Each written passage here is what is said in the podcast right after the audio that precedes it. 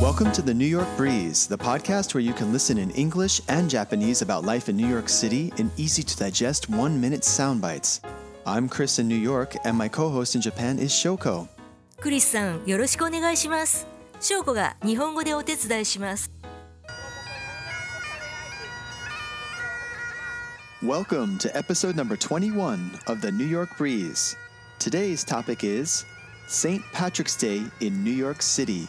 We'll be talking about the origins of the parade and share some insights on the one day in the year when everyone is Irish and everything is green.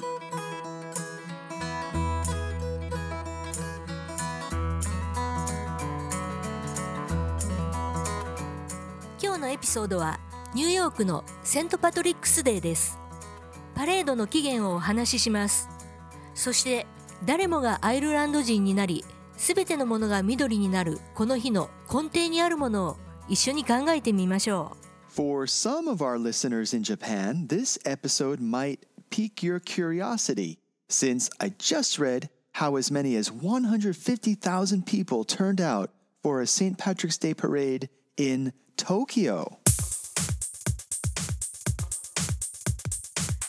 東京のセントパトリックスデーのパレードに15万人もの人が参加したというニュースがアメリカにも伝わっているのですね春の息吹を感じさせる SNS 映えするイベントですから多くの人を引きつけたのだと思いますでも一般的には日本ではまだそれほど浸透はしていないと思いますクリスさんいろいろ教えてください The New York City St. Patrick's Day Parade. New York City is the home of many great parades, and this happens to be my favorite. There are no floats or cars. The parade is walked. It's filled with camaraderie and tradition. It features marching bands, accompanied by the sounds of bagpipes and drums. The first St. Patrick's Day parade took place in New York in 1762, years before the Declaration of Independence. To this day, St. Patrick's Day celebrations display Irish strength and patriotism. パレードの特徴はバグパイプとドラムによるマーチングバンドです最初に行われたのはアメリカ独立記念日の数年前である1762年でそれ以来この日のお祝いはアイルランドの力と愛国心を表してきましたということでニューヨーク在住のアイルランド人であるクリスさんの友達のコメントを聞いてみましょう On that note, I asked an Irish friend who lives in New York for his input. Well, the Irish have been coming to America for years. They used to be discriminated against. The world's first St. Patrick's Day parade was in New York City and was a celebration of being Catholic and Irish, or in other words, an act of defiance against that discrimination. This Patrick's Day parade in Ireland, although getting bigger every year, is not as big as it is in America. 誰から差別を受けたかですが、すでにイギリスから移住していたアングロサクソン系のプロテスタントからひどい差別を受けたのですね。アイルランド人お断りというスローガンがあり、仕事に就くのにも苦労したようです。Thanks, Bren. Those are great insights. 根本的なところがよく理解できました。ありがとうございます。次は祝福に参加するための基本知識です。 So let's back up a bit because our listeners might want to know some more basics. And if you're going to celebrate, you'll need to at least know the basics. Some quick facts about St. Patrick's Day. First, who was St. Patrick? St. Patrick is the patron saint of Ireland. The day of his death is commemorated on March 17th. He was born in a time when Britain was a part of the ancient Roman Empire. His life story, what little we know of it, is rich and filled with legend. I put a link in the description section of our podcast for you to delve deeper. まずセントパトリックはどういう人だったのでしょう彼はアイルランドの守護聖人です亡くなった日が3月17日なのですイギリスが 古代ローマ帝国に征服されていた時代に生まれました彼の生涯について深く知りたい人のためにウェブサイトに関連リンクを載せておきます the shamrock is used as a symbol of Ireland. A shamrock is a young sprig. The Celts were the first people to denote symbolic value upon the shamrock, as their culture reveres the number three. St. Patrick is said to have used it as a teaching tool and metaphor for the Christian Holy Trinity. シャムロックはアイルランドのシンボルです。ケルト族はシャムロックに象徴的な価値を与えた最初の民族でした。というのも彼らの文化が3という数字を崇めるからです。セントパトリックはキリスト教の三位一体を説くためにシャムロックを使ったと言われています。シャムロックは日本でクローバーとか白爪草と呼んでいるものと同じに見えるので違いを調べてみました。アイルランド語で若い牧草の総称でクローバーを含み一本の茎から三つ葉が出ている植物はすべてシャムロックであるようです。Kelly green is the color that imbues this holiday. Kelly green is an intense, pure green that sits between blue and yellow in the color wheel. Named after the common Irish family name Kelly, it is reminiscent of the lush green Irish landscape. この祝日を彩る緑色には名前がついているのですね。ケリーグリーンのケリーはアイルランドの一般的な名字です。アイルランドの緑豊かな青々とした風景を連想させる色です。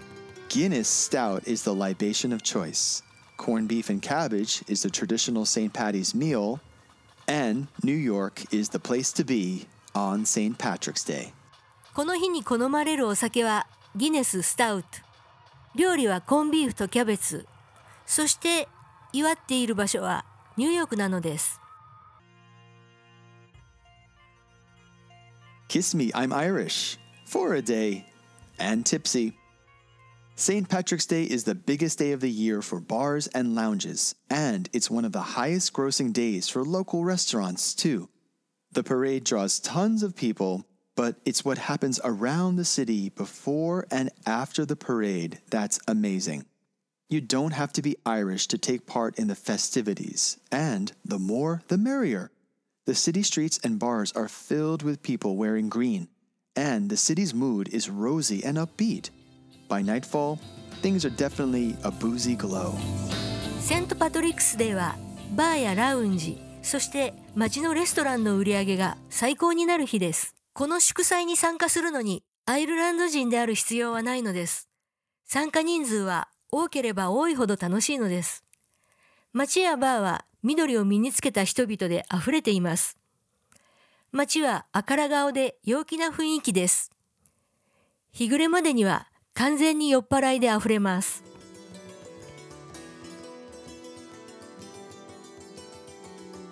A look back at Irish immigration and sense of heritage. Irish immigration to the United States has occurred over the course of nearly 300 years.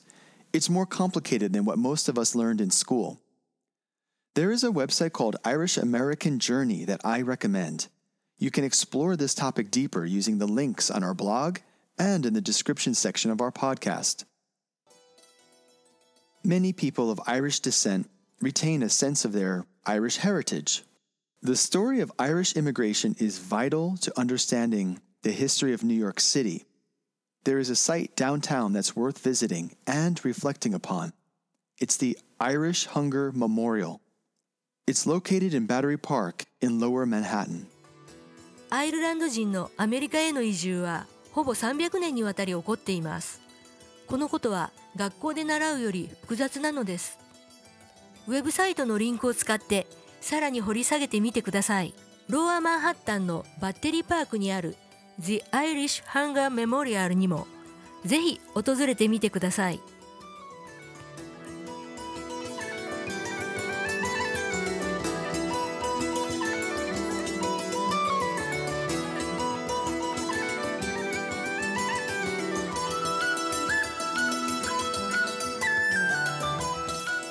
At the end of the day, St. Patrick's Day in NYC is like Hanami in Japan, a judgment free zone. People just being themselves and reveling. Everybody loves a holiday where the main point is to socialize and drink. セントパトリックスデーの終わりは 日本の花見のようなものです無礼講になり人々は羽目を外します誰もが最終的な目的はお酒を飲み 仲間と打ち解けて過ごすという祝日が大好きです The New York City St. Patrick's Day Parade is usually held on March 17th. However, if the 17th falls on a Sunday, then the parade is held on a Saturday in order to observe the Sunday Sabbath. That was the case this year. We got a beautiful glimpse of spring the day before St. Patrick's Day. The weather was warm and perfect for a parade. ニューヨークのセントパトリックスデーパレードは大抵は3月17日に行われます。しかし17日が日曜日だった場合、パレードは土曜日になります。これは日曜の安息日を祝うためです。今年がそうでした。土曜日にはセントパトリックスデーの前に美しい春の訪れを垣間見ることができました。暖かくパレードに最適な日でした。We'll close today's episode with an Irish toast. 今日のエピソードをアイルランドの祝杯の言葉で締めくくります。May your blessings outnumber the shamrocks that grow, and may trouble avoid you where you go. この辺り一面のシャムロックの数をさらに上回る多くの幸せがあなたに訪れますように。そしてあなたの行く手が困難とは無関係でありますように。現在では祝福の昭和として使われる言葉ですが、当時は遠くアメリカに旅立つ人への鼻向けの言葉だったのでしょう。300年の時を超えてアイルランドの緑豊かな風景と旅立つ人の無事を切に願う気持ちが伝わってきます。クリスさん、この言葉もう一度言ってもらっていいですか？Sure. May your blessings outnumber the shamrocks that grow, and may trouble avoid you where you go.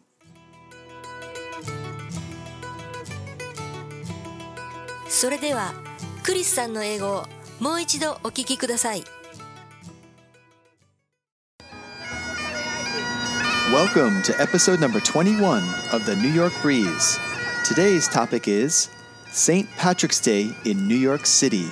We'll be talking about the origins of the parade and share some insights on the one day in the year when everyone is Irish and everything is green. For some of our listeners in Japan, this episode might pique your curiosity since I just read how as many as 150,000 people turned out for a St. Patrick's Day parade in Tokyo. The New York City St. Patrick's Day Parade. New York City is the home of many great parades, and this happens to be my favorite. There are no floats or cars. The parade is walked. It's filled with camaraderie and tradition. It features marching bands, accompanied by the sounds of bagpipes and drums. The first St. Patrick's Day parade took place in New York in 1762, years before the Declaration of Independence. To this day, St. Patrick's Day celebrations display Irish strength and patriotism. On that note, I asked an Irish friend who lives in New York for his input. Well, the Irish have been coming to America for years. They used to be discriminated against. The world's first St. Patrick's Day parade was in New York City and was a celebration of being Catholic and Irish, or in other words, an act of defiance against that discrimination. This Patrick's Day parade in Ireland, although getting bigger every year, is not as big as it is in America. Thanks, Bren. Those are great insights. So let's back up a bit because our listeners might want to know some more basics. And if you're going to celebrate, you'll need to at least know the basics. Some quick facts about St. Patrick's Day. First, who was St. Patrick? St. Patrick is the patron saint of Ireland. The day of his death is commemorated on March 17th.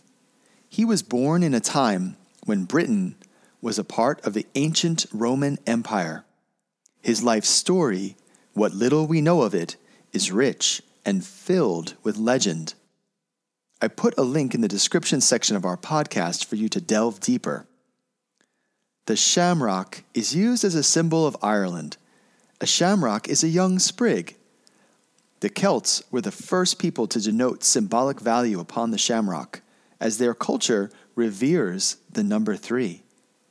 St. Patrick is said to have used it as a teaching tool and metaphor for the Christian Holy Trinity. Kelly green is the color that imbues this holiday. Kelly green is an intense, pure green that sits between blue and yellow in the color wheel. Named after the common Irish family name Kelly, it is reminiscent of the lush green Irish landscape. Guinness Stout is the libation of choice. Corned beef and cabbage is the traditional St. Patty's meal, and New York is the place to be on St. Patrick's Day.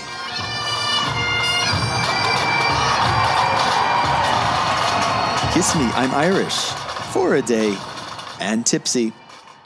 St. Patrick's Day is the biggest day of the year for bars and lounges, and it's one of the highest grossing days for local restaurants, too.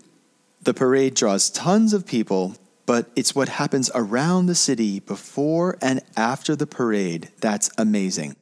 You don't have to be Irish to take part in the festivities, and the more, the merrier. The city streets and bars are filled with people wearing green, and the city's mood is rosy and upbeat. By nightfall, things are definitely a boozy glow.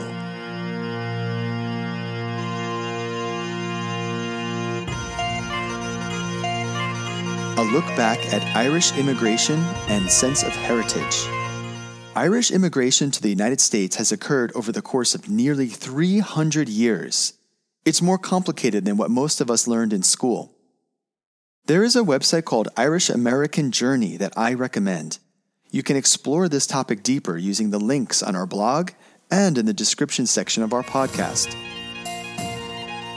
Many people of Irish descent retain a sense of their Irish heritage.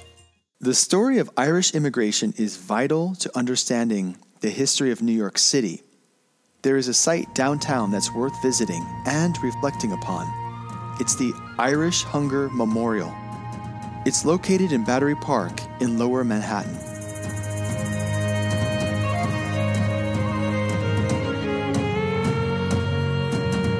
At the end of the day, St. Patrick's Day in NYC is like Hanami in Japan, a judgment free zone. People just being themselves and reveling. Everybody loves a holiday where the main point is to socialize and drink. The New York City St. Patrick's Day Parade is usually held on March 17th.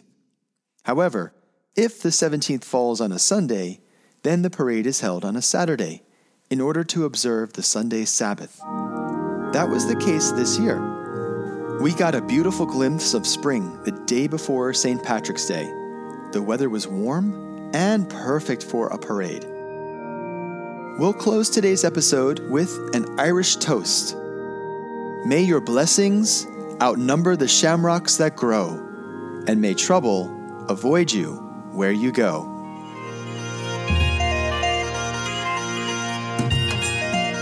Thanks for listening. This show is written by me, Chris Kahn, in New York City, and in association with my producer, Shoko.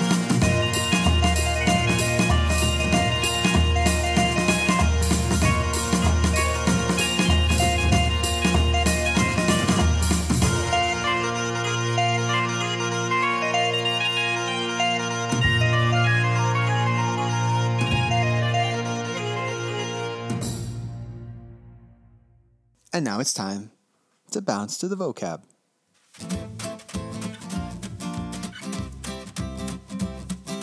Celebration. On that note, ask for input, comments, defiance, defy, story, discussion, argument, commemorate, delve, denote, St. Patrick, St. Patrick's Day. St. Patty's. Kiss me, I'm Irish. Revere, metaphor, reminiscent, libation, heritage, vital to understanding something. Reflect upon, be yourself, revel, socialize, outnumber, catch a glimpse of.